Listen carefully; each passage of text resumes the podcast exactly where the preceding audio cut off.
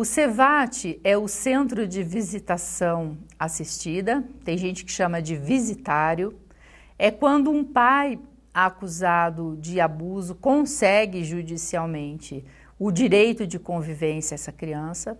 Então, geralmente, o CEVAT abre espaço de seis meses para essa, essa dupla, né? Pai, filho, ou mãe, filho, avó e neto. E depois esse prazo pode ser estendido por mais seis meses. É, muitos reclamam, tem até uns que brincam dizendo que é o centro de tortura assistidas. Por quê? O acusador leva a criança, então tem um espaço no meio que é neutro, por uma porta vai estar a criança ao lado do acusador e do outro lado vai estar o acusado.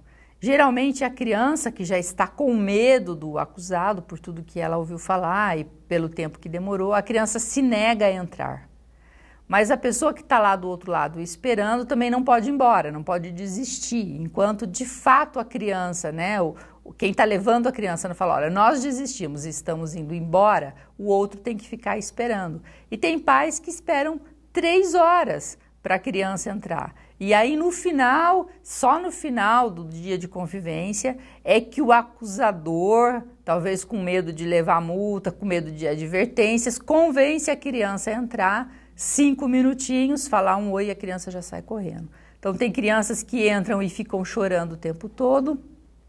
O acusado não pode levar nada para a criança comer, não pode levar nada para a criança beber.